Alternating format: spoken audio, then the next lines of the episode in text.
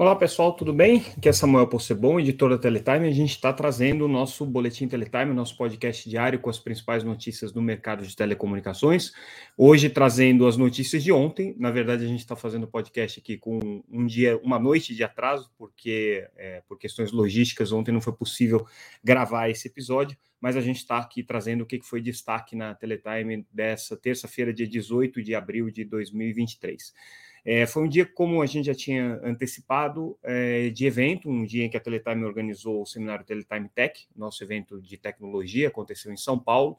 É, muita coisa aconteceu ali, então as notícias estão relacionadas às discussões que aconteceram. Até legal para quem não pôde acompanhar o evento, ter um resumo aí do que foi discutido de mais importante.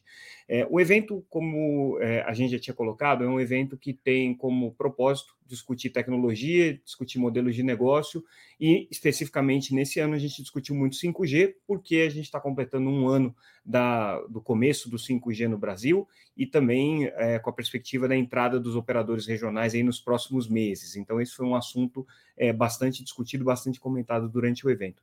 E, e, a gente pode dividir o evento em duas partes, né? A parte em que a gente discute é, o segmento é, é, de business to consumer, ou seja, as estratégias das operadoras para o consumidor final, e o outro segmento em que a gente trata é, do, do mercado de business to business ou é, mercado corporativo, é, que são as estratégias das empresas para o atendimento empresarial.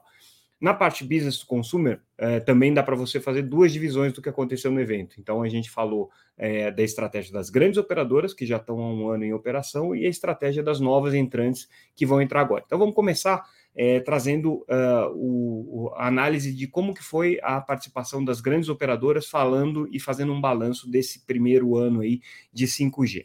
O que, que a gente pode tirar de lições e, e, e é, conclusões do que foi dito? Primeiro que é, as duas operadoras que participaram do evento nessa parte, é, a TIM e a Claro, a, perdão, a TIM e a Vivo, é, deixaram muito claro que a estratégia que elas é, introduziram agora é uma estratégia de entender o mercado de 5G, não é uma estratégia necessariamente de buscar, nesse momento, mais rentabilidade. E isso fica evidente né, pelos planos que foram lançados, né, nenhuma das operadoras está cobrando a mais pelo 5G, ainda não estão adicionando serviços é, que, que é, precisem, é, tenham como pré-requisito o 5G, mas elas estão tentando entender quais são os efeitos que o 5G traz é, na sua base de usuários. Então, é uma estratégia de expansão, e isso está muito claro na estratégia da TIM, especialmente, né? Ela está buscando acelerar ao máximo a sua cobertura de 5G e é uma estratégia também de fidelização, ou seja, de conseguir é, manter o cliente na base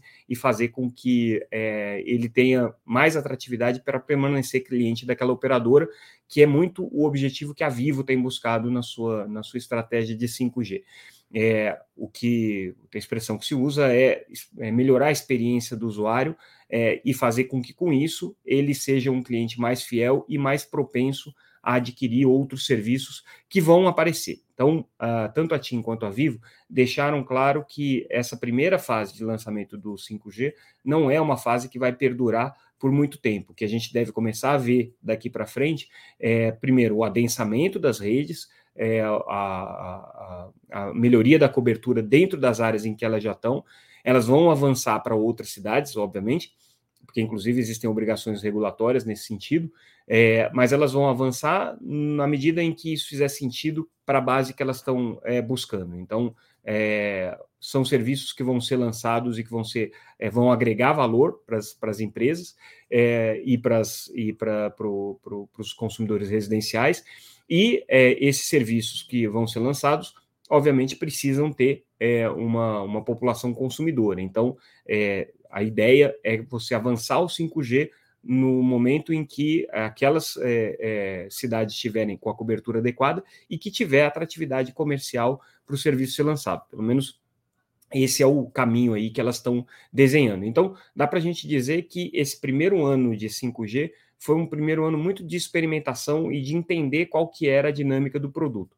Se a gente for olhar os benchmarks internacionais, e a gente trouxe alguns especialistas para falar sobre isso, é, não existe nenhum modelo hoje que possa ser apontado como o modelo certo e vencedor para o 5G. Todo mundo está tentando entender de onde vem mais receita, como compensar os investimentos que estão sendo feito, feitos é, e que são necessários para a viabilização do 5G, e de que maneira que é, as operadoras podem ganhar mais dinheiro com isso. Resumo da história: ninguém está ganhando mais dinheiro com isso, né? É, mas, de qualquer maneira, são investimentos que fazem sentido dentro dessa estratégia. Um ponto que é, me chamou bastante atenção é, na verdade, é, o, o, o, fato de que o ritmo de adoção do 5G está muito vinculado à capacidade que as pessoas vão ter de trocar os dispositivos para ir para dispositivos 5G. Se você olhar as operadoras, todas elas, nas, nos seus pontos de venda principais, nas suas próprias lojas, já tem 80%, 85% do portfólio dos celulares prontos para 5G. O problema é que é, essas vendas próprias representam só 15% das vendas totais de celular no Brasil.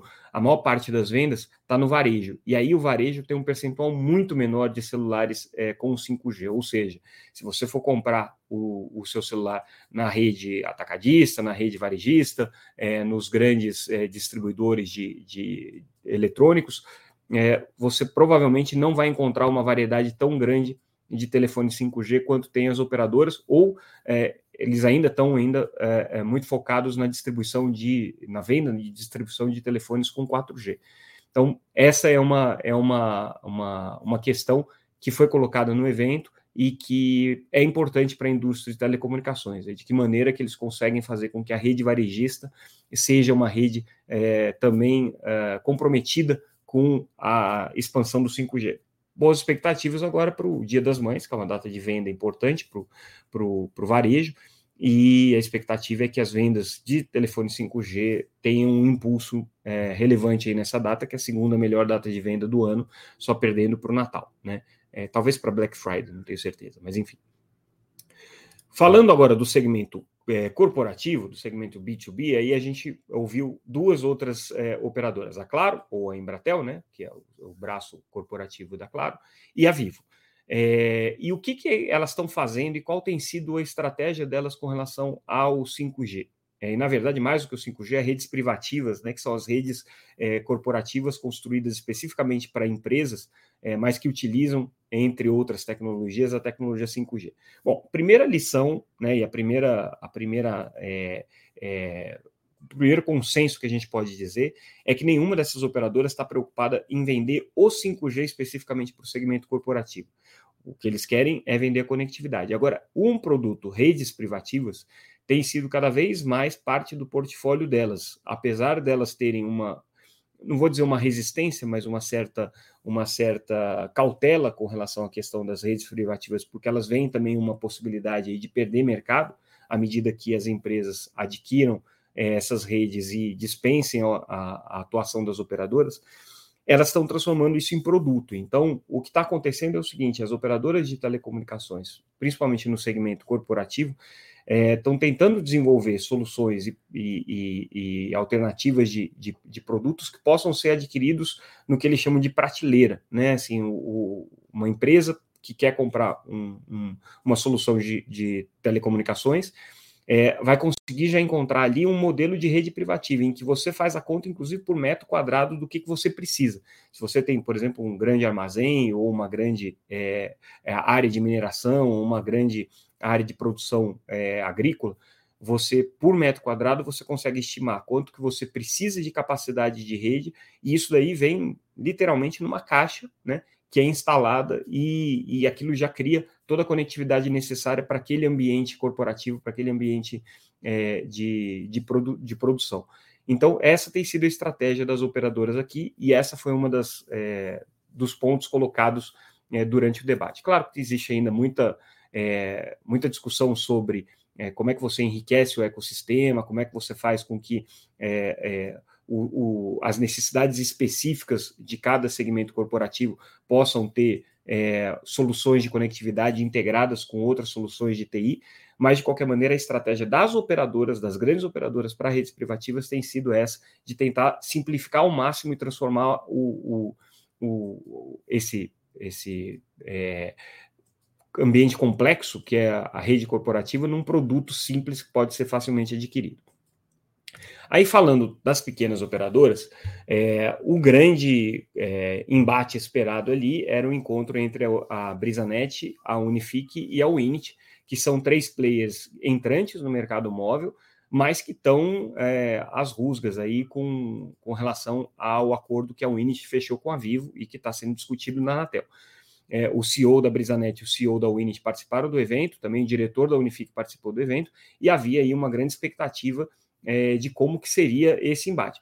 Foi, para minha surpresa, absolutamente tranquilo, civilizado, sem nenhum tipo de é, ofensas pessoais, como era de se esperar, e a Winit meio que deu o tom logo no começo. Ela falou assim: olha, o que, que a gente precisa agora é ter um acordo com a Brisanet e a Unifique. Eles estão buscando isso, eles para viabilizar a operação deles, eles, segundo palavras do presidente é, da, da, da, da Winit, o Sérgio Beckman, é, eles precisam fechar esse acordo.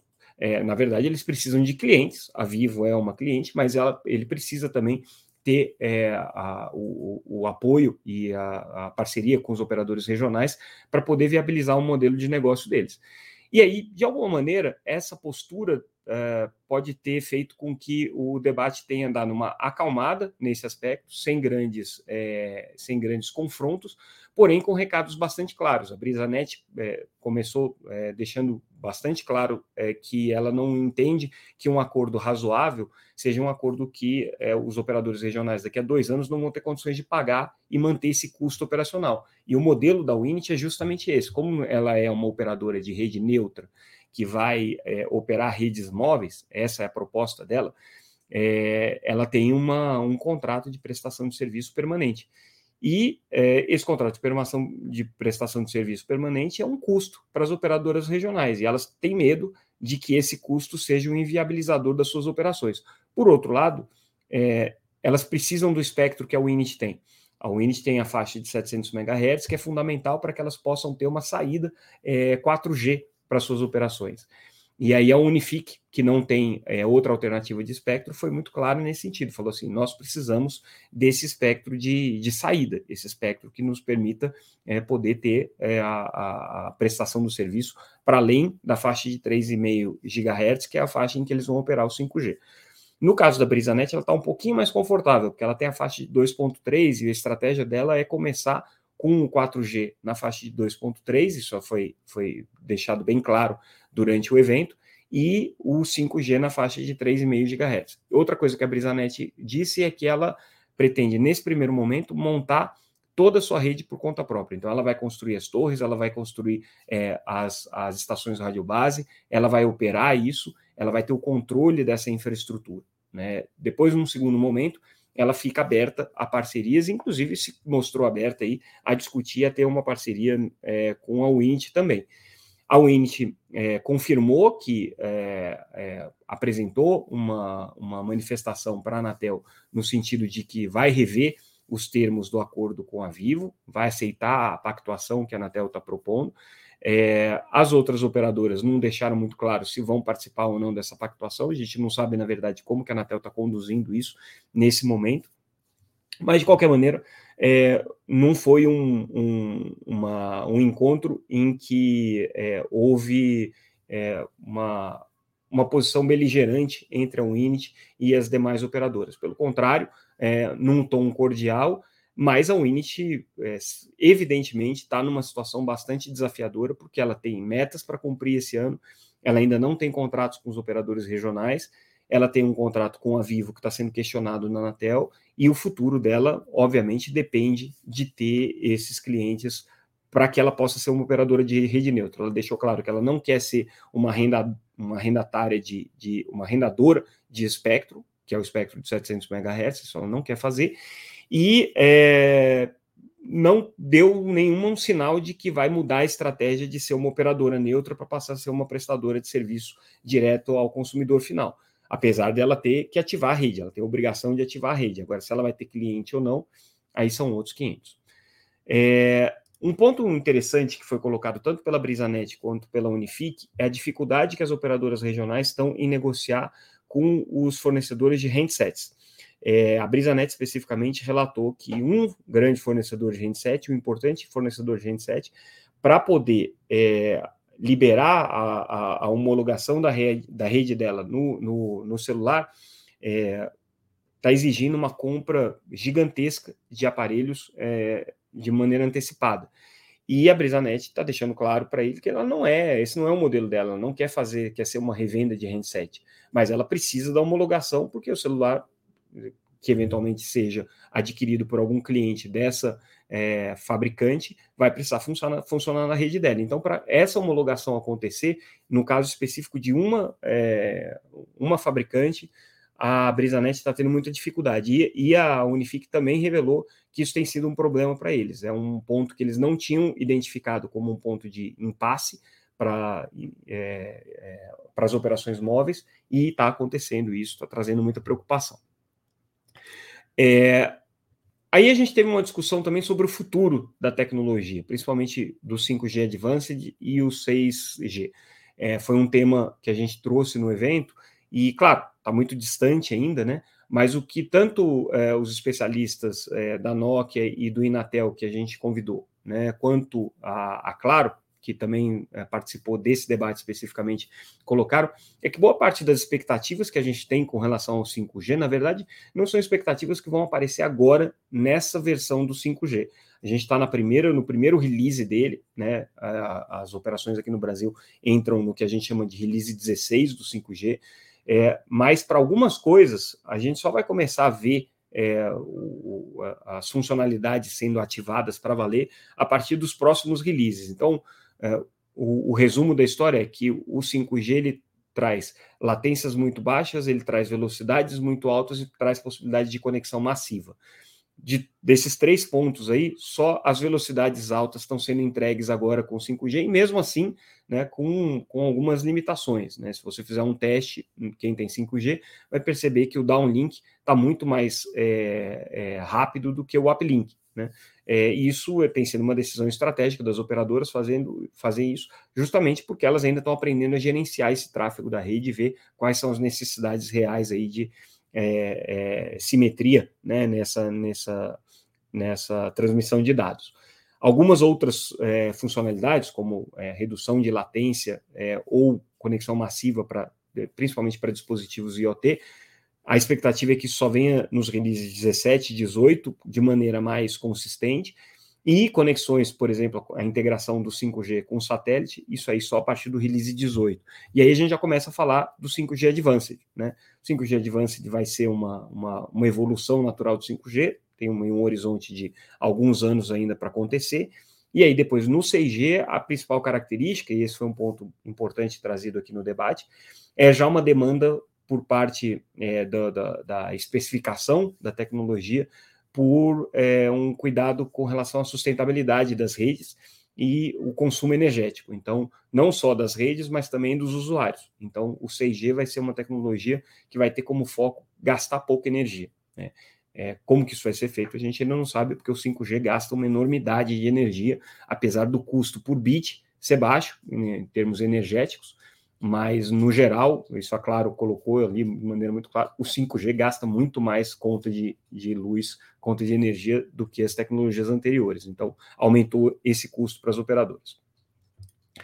É, no debate, a gente teve também a participação da EAF, que é a empresa que administra a faixa de 3,5, e aí o, o, o diretor operacional da EAF, é, que, que participou do evento, é, confirmou a informação que a gente já tinha é, dado quando a gente fez a entrevista com o conselheiro da Anatel, Moisés Moreira, que é a rede privativa, que é uma das obrigações do edital de 5G, que vai ser implementado pela EF, só vai ser definida, é, ainda não está é, definida, e só vai ser definida agora, na próxima semana, em que tem uma reunião do GAISP, especificamente para discutir esse assunto e ter um dimensionamento aí do escopo do que vai ser essa rede privativa do governo. A gente já trouxe informação de que o governo quer rever isso e não quer fazer uma rede privativa tão grande e tão custosa quanto originalmente estava desenhado. Talvez parte dos recursos da rede privativa o governo coloque em outras políticas públicas aqui.